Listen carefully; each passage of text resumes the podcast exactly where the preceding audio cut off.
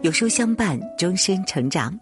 书友你好，欢迎来到有书，我是主播文月。今天我们要分享的文章题目是：儿子患上抑郁症，十年间我付出所有，才发现一切早有预兆。一起来听。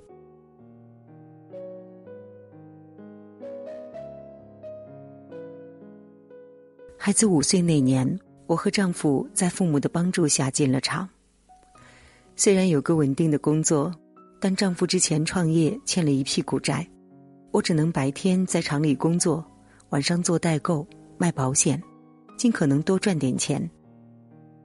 我妈心疼我，大老远从老家赶过来帮我带孩子，没带几天就喊受不了。这孩子脾气太大了，动不动就扔东西，我脑门都差点被他砸了。电话那头传来孩子的叫声。我要妈妈，我要妈妈。我只能隔着电话无助的安抚。宝宝乖，妈妈下了班就回来陪你。或许是因为父母长期不在身边，孩子比同龄人更敏感。他去人多的地方玩，会特意跑开，去一个离我远点的地方，时不时回头看我。可当我真的走开，他又会大喊：“妈妈别走！”孩子上小学后，性格问题就更明显了。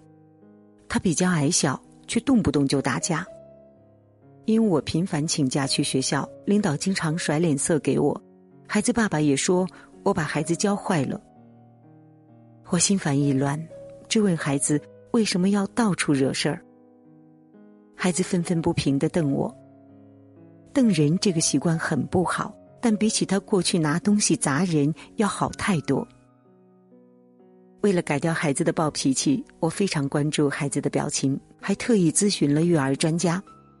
专家建议我教育分级，想改掉孩子一个很坏的习惯，要先引导他达到一般坏，再达到不太坏，最后再变好。要循序渐进，不要急于求成。后来的日子里，我一直践行这个方法。我心想。孩子上了中学，交了朋友，脾气慢慢会变好的。可现实狠狠打了我一巴掌。某次孩子放学回来，我看见他胳膊上有淤青，便询问原因，他开始闭口不谈。我一再追问，他才说出自己在学校的遭遇。孩子想要交朋友，可他控制不住自己的脾气，心情不好就会砸人，导致朋友们纷纷远离他。哪怕是最初很要好的朋友，相处久了也会远离他。有时他不砸人，但什么话都不想说，觉得跟谁玩都特别没劲。一来二去呢，同学们都觉得他是一个怪人。我打电话询问班主任，班主任说：“您家孩子跟同学关系不好是真的，他总爱抢别人的东西，抢不到就发脾气，这性格很难和同学们打成一片。”挂了电话，我静静的思考了一下孩子身上发生的事。这两年，我也注意到孩子越来越情绪化，原本清澈的眼睛中阴霾日益浓厚，有时会呆呆的看着同龄人玩闹。孤独的滋味不好受，他一定很想交朋友。作为母亲，我该怎么告诉一名儿童，你需要改一改自己的性格呢？思来想去，我决定关注他的人际关系，通过提高孩子的交际质量来改善他的暴脾气。我一下班就去学校接他，随身带着各种零食，请他的小伙伴吃。时常告诉孩子，小伙伴遇到困难，只要你能帮，就主动帮助他，并且鼓励孩子多带朋友来家里玩。我会提前准备好好吃、好喝、好玩的东西，不嫌麻烦，也不嫌累。在我的努力下，孩子的性格慢慢变开朗了。原本动不动就跟人发生冲突，现在俨然一副孩子王的派头。他自豪的跟我说：“同学们都羡慕我，说我妈对我太好了。”我心里喜滋滋的，觉得自己的努力没有白费。但我没想，这只是第一道坎，迈过去后，等着我的是更大的挑战。升上中学后，孩子成绩名列前茅，老师和同学都很喜欢他，但不知从何时起，他不再带同学回家玩每次回到家都一副心事重重的样子。小时候那个生猛的小老虎，现在完全变了个人，越来越自闭内向，对什么都没兴趣。初三上半年，孩子爆发出强烈的厌学倾向，睡懒觉、迟到、早退、逃课。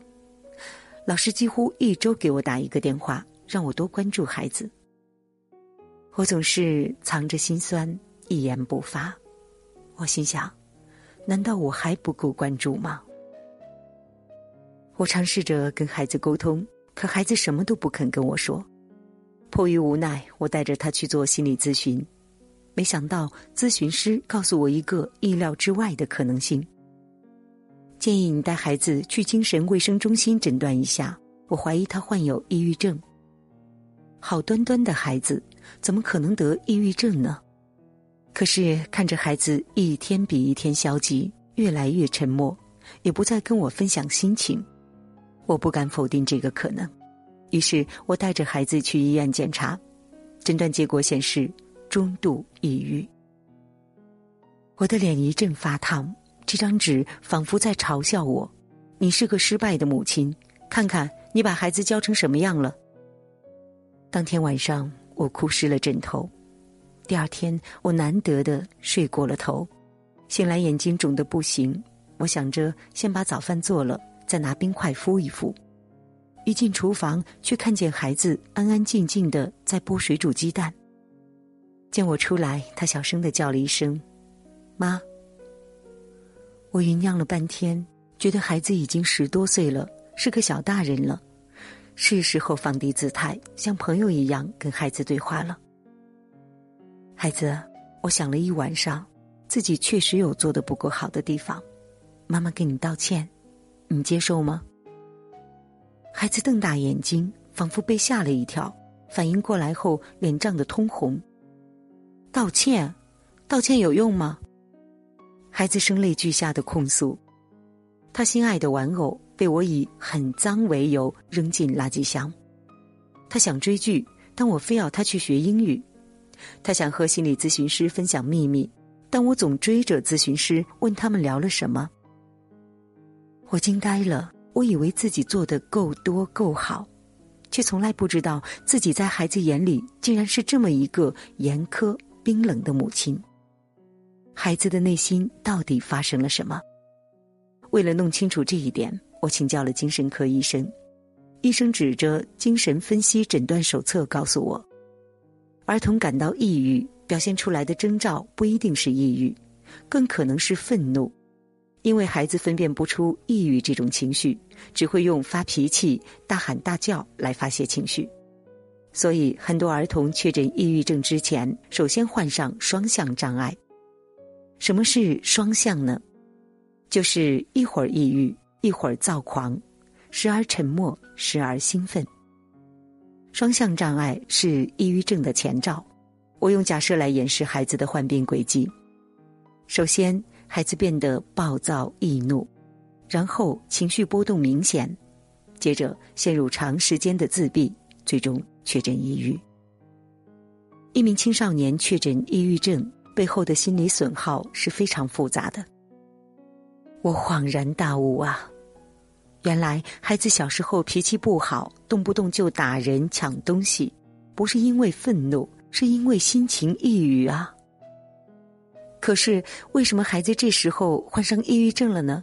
总有什么原因吧？我问。医生摸着下巴想了一会儿，我也说不好。根据我的经验，孩子很聪明，他会在自己觉得对的时候，让过去压抑的抑郁情绪发泄出来。抑郁症就是抑郁情绪集中爆发的结果。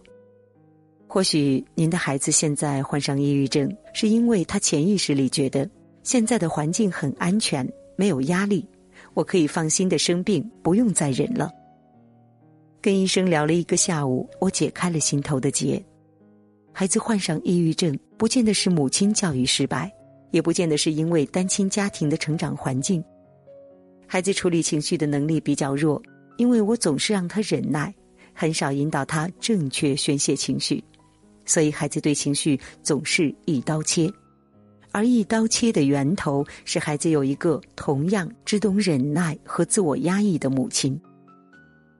这两年，丈夫的生意小有起色，生活条件越来越好，但我还是改不了自卑的性格，总是习惯性的讨好别人。内心深处，我是愤怒的，因为付出了那么多，可在孩子眼里，我却是一个不合格的母亲。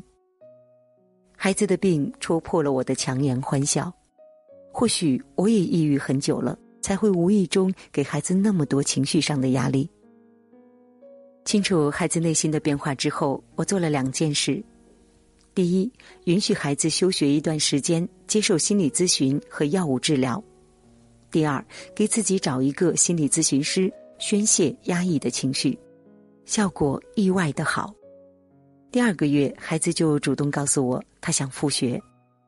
我原本担心学习压力大会让孩子的抑郁复发，但后来他再也没有复发过。而我经过一段时间的心理咨询，也意识到，孩子的心理问题其实也是家长的心理问题。结婚这么多年，丈夫对我并不好，我心里有太多不为人知的苦闷。十多年来一直忙于谋生，无暇照顾自己，本以为忍忍就过了，没想到潜移默化到了孩子身上。我想，孩子或许是在替我生病，因为当我开始照顾自己，孩子也慢慢痊愈了。高考结束后，孩子顺利考上一所双一流大学，亲朋好友都来祝贺我，说我苦日子熬出头了。